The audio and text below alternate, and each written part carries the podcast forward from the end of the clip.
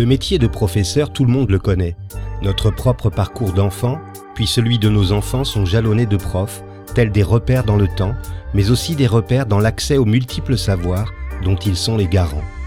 Le professeur exerce un métier qu'il a choisi, il l'exerce avec rigueur et compétence, mais avant de se fondre dans l'entité enseignement, les profs sont des femmes et des hommes, des femmes et des hommes formidables, des bâtisseurs aux multiples facettes. Je suis Christophe Salomé, professeur des écoles depuis une trentaine d'années, et depuis 15 ans, je me promène d'école en école en tant que maître remplaçant. Je découvre régulièrement des personnes qui ont des choses à raconter, des personnes qui font, des personnes qui ne sont pas juste des enseignants, des profs, etc. Dans ce podcast, je leur donne la parole. Qu'est-ce qui leur a donné le désir d'enseigner? Quelles sont leurs valeurs, leurs passions, leurs attentes? Qu'ont-ils envie de partager? Marie Soulier est née à Béziers et vit à l'hôpital d'Orion dans les Pyrénées-Atlantiques. Elle est professeure de français au collège Daniel Argotte à Orthez. Elle est également formatrice lettres Tis et Clémy. Marie a accumulé une grande expérience de la classe inversée qu'elle pratique depuis 2013. Elle explique qu'elle n'a pas choisi la classe inversée, elle l'a rencontrée un jour où elle s'est sentie à bout de souffle dans son métier. Ce jour-là, elle a pris conscience qu'il fallait qu'elle change quelque chose à sa façon de faire et le hasard a bien fait les choses car au même moment elle a entendu parler de la classe inversée.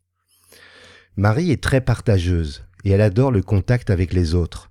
C'est une excellente nouvelle pour nous tous puisqu'elle met à notre disposition ses pratiques pédagogiques et ses réflexions sur son blog Usage des tablettes en lettres et sur Twitter. Je mettrai les liens dans la description de cet épisode.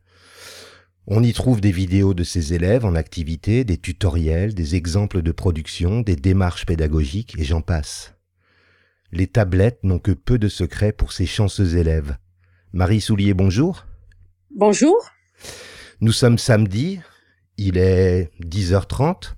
Oui. À l'heure où nous enregistrons cet épisode, combien de temps avez-vous passé déjà sur un écran depuis que vous êtes réveillé ce matin? Euh, Zéro minute. Ah, bravo. Le week-end, euh, voilà, le week-end en règle générale, j'essaie de décrocher. Donc, euh, je me lève tard, euh, je prends mon café tard, je viens de, à peine de me lever. Donc, euh, pour l'instant, le, le, seul écran, c'est celui que j'ai là devant moi pour enregistrer ce podcast. Et sinon, en règle générale, dans une journée de semaine normale, qu'est-ce quel est à peu près le, le, le temps passé sur un écran? Alors, j'ai désactivé la fonction qui m'indique sur euh, mon iPad, mon iPhone, le temps passé parce que je, je pense que je me ferais très très peur. Mais euh, je pense que c'est euh, plus de, alors, on va dire 8 heures par jour.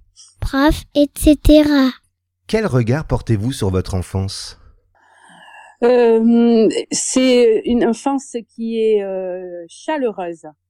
J'ai beaucoup été, enfin j'ai vraiment passé beaucoup de temps avec ma grand-mère maternelle et qui m'a, on va dire, quasiment élevée. Et, euh, elle, et elle vraiment, elle m'a donné le goût de la curiosité. Euh, le goût des, voyages aussi, mais, euh, mais, mais curieuse de, tout. Et c'est elle qui m'a offert euh, mon premier livre euh, de littérature. Je devais avoir huit ans. Et elle m'a offert les œuvres complètes de Marcel Pagnol. Et là, j'ai été euh, enchantée, enfin, j'ai été emportée par cet univers-là. Et, euh, et on va dire qu'aujourd'hui encore, euh, ben, j'ai beaucoup de pensées pour elle. Voilà, je pense que j'en serais pas là aujourd'hui euh, sans elle. Quel est votre meilleur souvenir en tant qu'élève? Alors, en tant qu'élève, j'en ai pas tellement parce que j'ai pas été euh, une très très bonne élève. Hein. Euh, je, je n'aimais pas l'école, hein. je détestais ça même. Hein. Je m'ennuyais vraiment sur les bancs de l'école. J'avais des, des, disciplines où j'étais vraiment en échec, donc j'ai eu des, des, souvenirs très douloureux euh, en mathématiques par exemple, avec des professeurs qui, euh, je me rappelle même un souvenir douloureux d'une professeure qui ne me donnait même pas les photocopies d'exercices parce qu'elle me disait que je ne serais pas capable de les faire ça m'a donné, euh, ça m'a peut-être, euh, peut-être qu'aujourd'hui ça m'a donné aussi euh, l'envie ben, de faire carrément l'inverse. Alors des souvenirs heureux, j'en ai pas tellement, voilà. J'ai surtout des choses qui m'ont marqué plutôt dans le négatif et qui m'ont donné quand même envie de de faire ce métier un petit peu peut-être avec un esprit un peu revanchard. Voilà.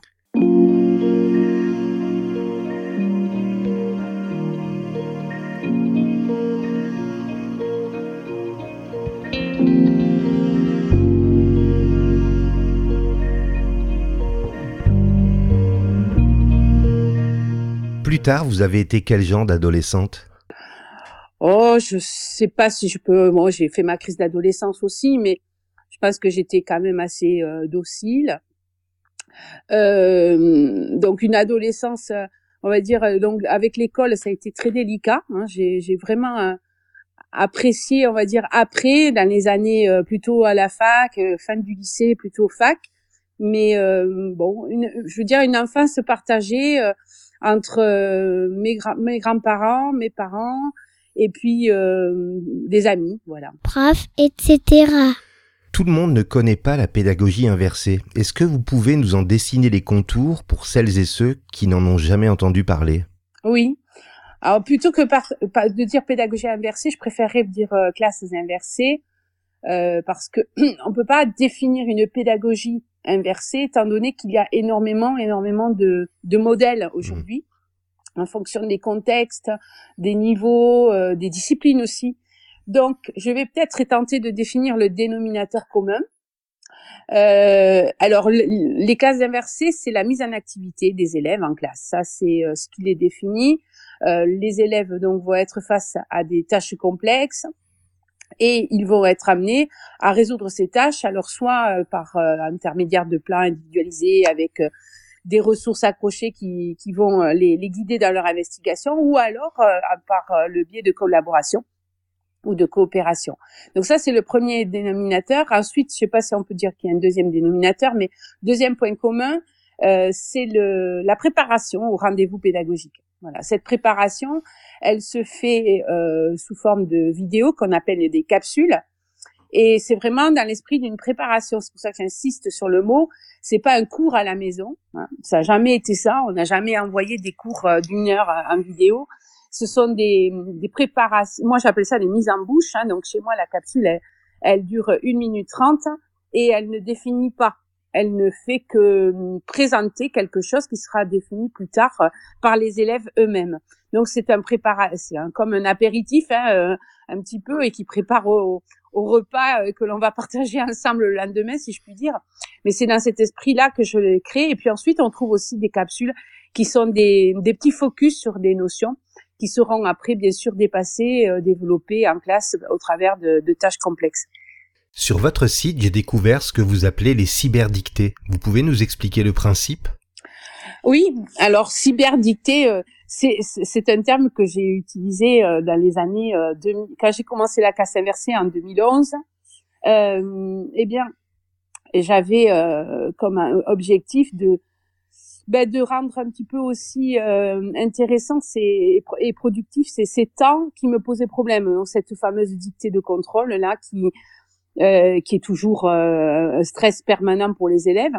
Donc euh, j'ai appelé ça cyberdictée, c'était un peu pompeux, mais en fait en gros c'était des dictées que j'enregistrais. Alors elles étaient, elles pouvaient avoir des, des, des niveaux différents et, et je les mettais à, disposition des élèves. À l'époque j'avais j'avais pas d'iPad, j'avais je mettais des, des, petits écouteurs là, des petits MP3 je les mettais dessus, hein, et ça avait, euh, voilà ce que j'appelais les cyberdictées. Après, ça a évolué, la technique, elle a évolué, et j'ai pu mettre un petit peu plus de vidéos, avec euh, quelquefois des, des petites euh, vignettes qui apparaissaient avec des aides, des petits rappels. Donc l'avantage, en fait, c'est que c'est une dictée individualisée et que l'élève, bien entendu, l'écoute à son rythme, peut revenir en arrière. bon, ce qu'on peut évidemment pas faire avec le professeur de, qui, qui dicte à toute la classe.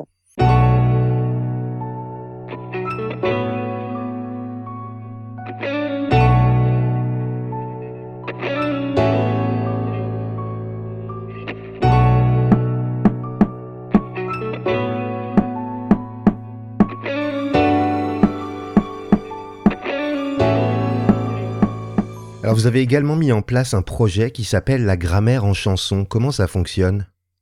Alors, la grammaire en chanson, ça a été une sacrée aventure euh, l'année dernière. En fait, c'était l'envie euh, de changer un petit peu les modalités des capsules de mise en bouche où je faisais, bon, je fabriquais, je fabrique mais toujours mes capsules, mais là, je les fabriquais toujours avec le même modèle. Et je me suis dit, tiens, je, pourquoi pas euh, faire ce que font brillamment tous les professeurs de français langue étrangère qui utilisent en fait la chanson pour euh, rentrer dans la langue. Alors d'abord, j'ai commencé à regarder ce qu'ils faisaient. Et puis après, ben, j'ai essayé de voir si je pouvais en faire autant sachant que j'étais partie sur euh, la, un objectif assez fort, je voulais essayer de, de mettre en, en, chanson tout le programme du collège. Hmm. Donc j'avais compté, il devait y avoir à peu près 90 notions. Et je me suis dit, il faut que je trouve dans toutes les chansons du patrimoine aussi parce que je en profitais, je voulais en profiter pour que les élèves puissent écouter du Brel, du Brassens, du Barbara. Donc aller euh, voir un petit peu tout ça. Et là, je suis partie sur euh, quelque chose de monumental parce que ça a pris trois mois. Et puis j'ai pas été toute seule, donc j'ai mis à contribution euh, ma famille, mon mari qui faisait pratiquement plus que ça, qui cherchait les chansons, euh, les, les Twitter, les tutos aussi qui, qui me suivaient, qui m'ont d'ailleurs j'en profite pour les remercier. Et on a trouvé des titres. Et puis ensuite, donc euh, à partir des titres, euh, j'ai créé des petits exercices euh, sur leur Apps. Et donc en fait, le, le fait de langue était c'était avec sous forme de, de, texte à trous. Je prenais la chanson, je la collais dans App, j'enlevais les, les, les mots qui, qui devaient euh, attirer l'attention des élèves, donc euh, surtout pour la partie grammaticale. Et, euh, et ensuite, je j'additionnais sur mon Apps la chanson avec le lien YouTube. Donc le texte, la chanson, les trous à compléter, et voilà, c'était parti pour l'aventure de la grammaire en chanson avec donc des capsules de mise en bouche. Je le disais en introduction, vous êtes venu à la classe inversée dans des circonstances de remise en question professionnelle. En quoi ce choix vous a redonné le goût du métier? Alors, moi, ce qui m'a donné le, goût du métier, c'est que assez vite, quand j'ai été mise en difficulté par euh, le changement dans, dans une nouvelle région et puis surtout dans un nouvel établissement un peu un peu difficile, j'avais, je m'étais posé des, des objectifs. Je voulais changer, faire évoluer ma pratique alors j'avais deux objectifs très modestes. Le premier, c'était de, de faire en sorte de ne pas ennuyer les élèves et de faire en sorte aussi qu'ils puissent euh, être au travail et pas à faire autre chose. Euh, et le deuxième objectif, c'était qu'il euh, euh, que j'arrive à trouver une solution à ces fameux devoirs à la maison qu'ils ne faisaient pas. Voilà. Donc ça, c'était euh, c'était pas juste moi, c'était tout, tout le collège qui, qui posait, qui avait ce type de problème. Et, euh, et, du coup, euh, voilà, j'ai pu répondre à ces deux objectifs. Le premier, mise en activité des élèves. Alors, comme j'étais du coup euh, déchargée de ma parole magistrale, eh ben, ça m'a permis d'être plus près des élèves, plus près de ceux qui, me posaient problème aussi, et comprendre aussi pourquoi euh, pourquoi ils posaient problème. Hein. Et souvent, c'est parce que ben, ils ne trouvaient pas leur place. C'était toujours les mêmes qui répondaient à mes questions, donc ils voyaient pas tellement l'intérêt. Et donc, ils s'ennuyaient. Là, en étant dans des petits objectifs euh, avec des choses à faire concrètement, ben, c'était euh, beaucoup plus simple. Et ensuite, euh, ben, les devoirs à la maison, comme il n'y en avait plus, euh, pas en tout cas sous la forme que je l'ai posée, ben, j'ai résolu le problème puisqu'ils n'ont à faire à la maison, dans mon principe de classe inversée, que des tâches simples, c'est-à-dire ben, regarder la fameuse capsule d'une minute trente, vous voyez, c'est pas non mmh. plus très, très ambitieux. Et le deuxième, c'est de recopier la trace écrite qu'ils ont eux-mêmes eux-mêmes générée en classe et la trace écrite, elle est souvent euh, sous forme d'image mentale, donc ça, ça reste encore une fois assez simple. Donc, les deux objectifs étant atteints, eh ben, je me suis dit, euh, ben là, il y a quelque chose à faire. Bon, j'ai pris quand même conscience de la de l'énormité du travail parce que c'était euh, c'était un autre une autre façon d'enseigner, donc il fallait tout reconstruire. Je pouvais pas je pouvais pas recycler euh, ce que j'avais fait. Il fallait vraiment repenser complètement euh, mmh. mon approche. Donc les premières années, je dirais les trois premières années, ça a été très douloureux. Euh, heureusement qu'il y avait Twitter, qu'il y avait la communauté, que j'ai pu créer aussi une communauté au, au tout début parce qu'il n'y avait pas grand monde dans ma discipline. Donc on a, j'ai créé le mur des capsules et du coup euh, aujourd'hui il y a, y a beaucoup de, de collègues qui, qui, y vont aussi à mettre. Et euh, voilà, j'ai, pendant les trois premières années, ça a été quand même compliqué. Maintenant, bon, on va dire que je déroule et j'améliore. J'essaie de, j'ai plus de temps du coup pour évaluer mon dispositif et l'adapter et l'adapter à mon contexte euh, qui change finalement fréquemment et, et, là avec le confinement encore plus Donc c'est plus intéressant parce que du coup je peux, je peux un petit peu plus réfléchir. Prof, etc. Alors vous êtes également formatrice pour le CLEMI, le Centre pour l'éducation aux médias et à l'information. De quelle manière abordez-vous ces questions dans vos classes et comment les élèves reçoivent-ils cet enseignement dans le contexte où ils sont souvent exposés à de fausses informations? Alors, j'ai été formatrice pour le CLEMI, maintenant j'ai pris euh, de la distance, je suis plus vraiment. Je faisais beaucoup, beaucoup quand j'étais au CLEMI des formations avec eux sur euh, la radio, c'était ce qui me, me passionnait, donc euh, j'ai pas mal formé des équipes à, à, à, travailler sur la radio. Et du coup, ce que j'en retire aujourd'hui, ben, bien sûr, l'information, elle est là, euh, on l'a, elle fait partie évidemment de, du programme, elle est même inscrite dans les, dans les programmes, cette éducation aux médias. Mmh. Et, euh, et moi, j'utilise beaucoup, beaucoup l'outil radio en classe. Euh, là, la dernière expérience que j'ai faite, par exemple, euh, bon, on, a, on a créé une émission euh, sur euh, le rôle du délégué, sa place dans la classe, l'organisation du conseil de classe. On a fait un direct où les parents aussi ont pu participer. Et du coup, ça, grâce aux questions aussi des parents qui étaient à, distance, euh, ben, ils ont pu, euh, on a pu aussi aborder euh, des thèmes plus larges sur ben, le harcèlement, par exemple, au collège, le, problème aussi. Euh, ben, de ce qu'on vit aujourd'hui, hein, de ce protocole sanitaire, comment vivent les enfants avec ce protocole à l'école, etc. Donc du coup, euh, les élèves, j'essaye en tout cas quand j'en ai l'occasion euh, de les amener à, à, réfléchir, à construire ensemble et, du coup à communiquer, euh, donc par l'intermédiaire de ce média qui est absolument extraordinaire, qui est la radio.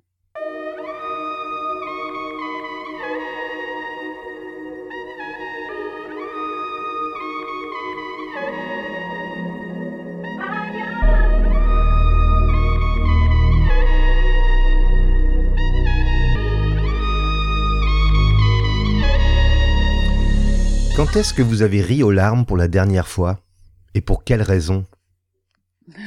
Alors, euh, ri aux larmes en classe. En classe ou, dans votre vie privée, peu importe. Euh, en classe, c'était euh, c'était hier. Hmm.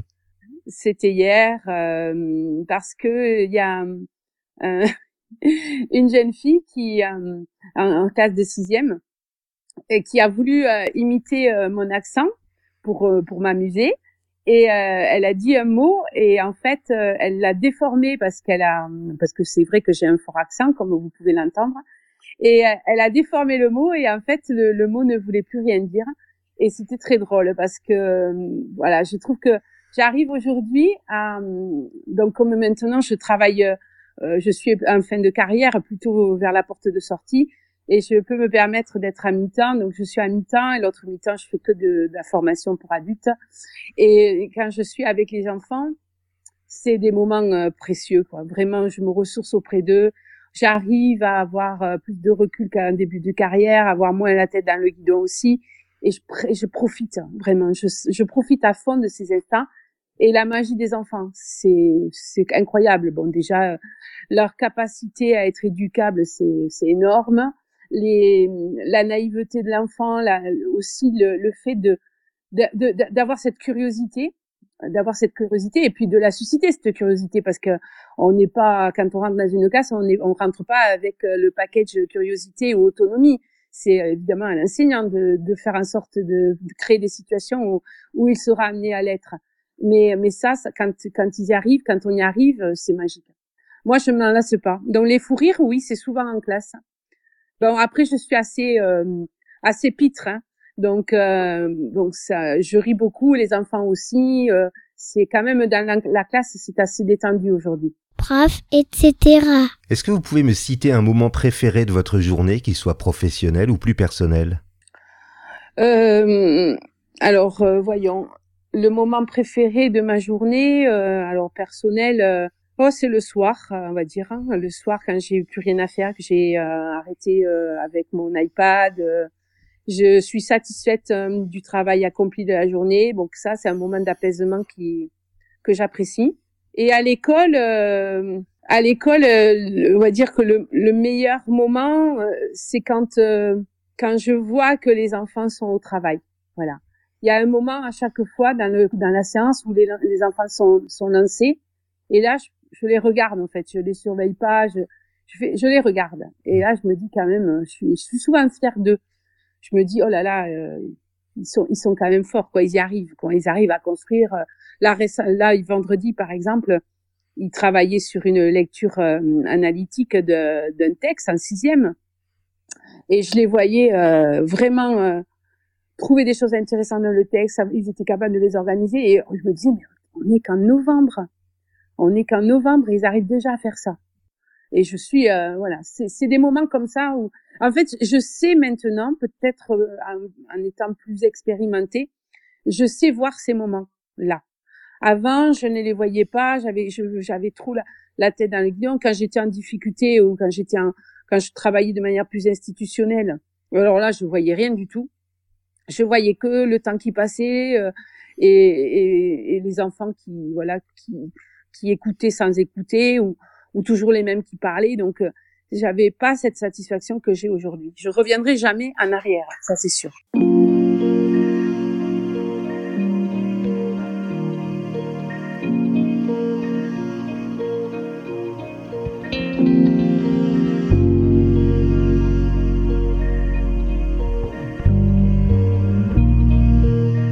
Quelle valeur a aujourd'hui le plus de sens pour vous? Alors les valeurs euh, que j'essaye de faire passer aux enfants, c'est euh, le bien, la notion de bien-être à l'école. De, on ne peut pas apprendre si on n'est pas si on n'est pas bien. Donc euh, essayer de créer une atmosphère pour que les enfants aient confiance en moi, euh, qu'ils se sentent à l'aise avec les autres, qu'il n'y ait pas d'esprit de compétition. Moi, je, je, je fuis ça je fuis ces, ces, ces moments de d'évaluation où on doit euh, où on les classe etc ça ça j'ai arrêté depuis très longtemps. Euh, je j'essaie de leur faire comprendre que la valeur du travail hein, ça c'est important. Travailler pour euh, être fier de soi-même c'est et être et rendre fier les autres aussi de soi-même. Donc ça c'est important. C'est pour ça que je travaille beaucoup avec une exposition de chefs-d'œuvre où toute production est chef-d'œuvre et tout chef-d'œuvre mérite d'avoir sa, sa, place dans la lumière. Ça, c'est important. On les affiche dans la classe, on les, on les partage. C'est quelque chose de précieux. Le travail, c'est précieux. Euh, donc, la, le, je dirais la valeur du travail, la valeur de, de, de justice et de bien-être. Voilà, pour moi, c'est important. Quelle compétence ou capacité qui vous rend bien des services dans votre vie vous rend un peu fier euh, Fier. Hmm. Je suis fière de quand, quand je vois que les enfants euh, prennent du plaisir à venir dans ma classe. Voilà. Pour moi, ça c'est important. Alors, euh, je suis fière de quoi? Ben, je suis fière d'avoir été capable de de faire mon chemin un peu toute seule, de d'être capable d'avoir eu cette curiosité, d'aller voir autre chose quand ça n'allait pas, de me remettre en question, euh, de pas euh, rester euh, sur les acquis euh, parce que j'avais eu un diplôme euh, certifiant, certes, mais bon, euh, il date maintenant de presque 30 ans. Donc, de pas être resté là-dessus, de m'être remise en question, de me dire aussi que, comme dit mon mari, et on se le répète souvent, mais c'est un métier où il faut évoluer, parce que les enfants, comme comme je dis souvent, ils, sont, ils ont toujours le même âge, et nous, tous les ans, on a un an de plus.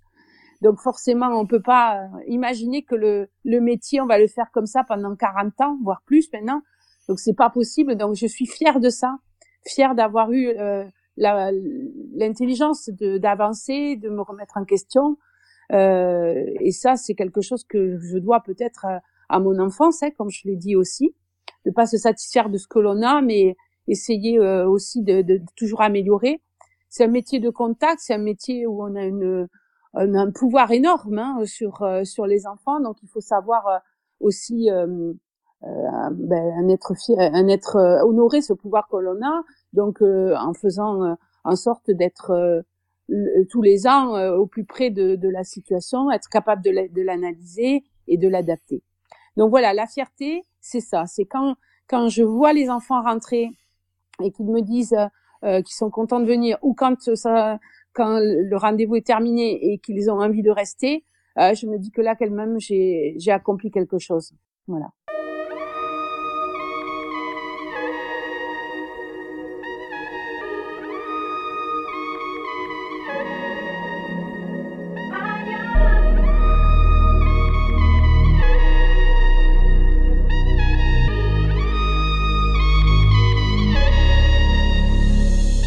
Pouviez vous mettre dans la peau de quelqu'un d'autre, vivant ou mort, pour une journée, vous choisiriez qui?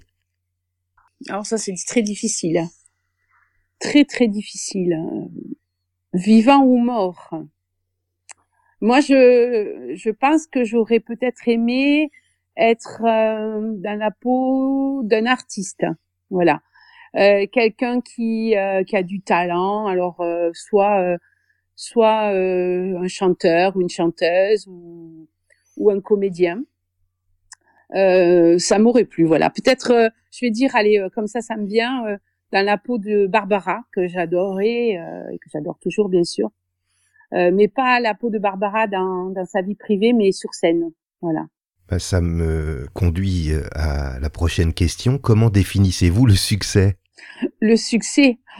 Euh, je pense que le succès, euh, c'est, euh, ça peut être euh, dangereux parce qu'éphémère, parce que quand on l'a, ça nous comble de joie et on se dit qu'on a atteint, on a atteint quelque chose. Et si on reste là, je crois que on peut très vite déchanter et, et, et, perdre finalement les fruits de ce travail qu'on a accompli pour pour avoir ce succès. Donc euh, moi je dirais euh, que le succès il faut faut s'en méfier, il faut faut l'apprécier quand quand on l'a, quand on le vit c'est rare donc euh, euh quand on l'a ben tant mieux, mais il faut pas il faut pas en rester là voilà.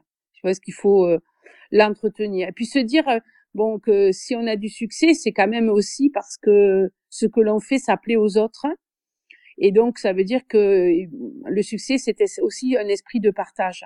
Hein, on le fait pas que pour soi donc se satisfaire que du succès parce que ça procure de la joie, c'est un peu égocentré. Je pense qu'on quand on a du succès, c'est on est on est il y a deux il y a deux deux paramètres. Hein. Il y a celui qui les qui récolte les fruits du succès et puis il y a ceux qui qui en profitent aussi. Et donc euh, il faut penser aux autres aussi, pas qu'à soi. Qu'est-ce que vous vous souhaitez pour les deux prochaines années? Euh, ben, je souhaite euh, pouvoir garder cette énergie que j'ai à tous les jours, euh, continuer à dans cette vie que j'ai euh, que j'ai choisie maintenant et qui est parfaitement équilibrée, continuer à avoir cet équilibre là, cet équilibre professionnel, euh, l'équilibre personnel aussi. Euh, voilà. ce, qui, ce que je me souhaite peut-être, c'est peut-être d'aller un petit peu plus, peut-être un peu plus de voyage, aller voir un peu plus loin, continuer à, à m'enrichir de, de, de, nouveautés, de, voilà, de nouveaux horizons. Merci Marie d'avoir accepté de participer à Prof, etc. C'était un plaisir. Vous trouverez le lien pour accéder au blog de Marie en description de cet épisode. N'hésitez pas à vous abonner à Prof, etc. sur les plateformes de diffusion, Spotify, Apple Podcast, Deezer par exemple. Si vous souhaitez m'aider, vous pouvez m'offrir 5 étoiles sur iTunes ou sur Apple Podcast, ainsi que vos commentaires. Et si vous avez envie de partager votre côté, etc. avec les auditeurs, écrivez-moi sur Twitter ou sur la page Facebook de Prof, etc. À vendredi.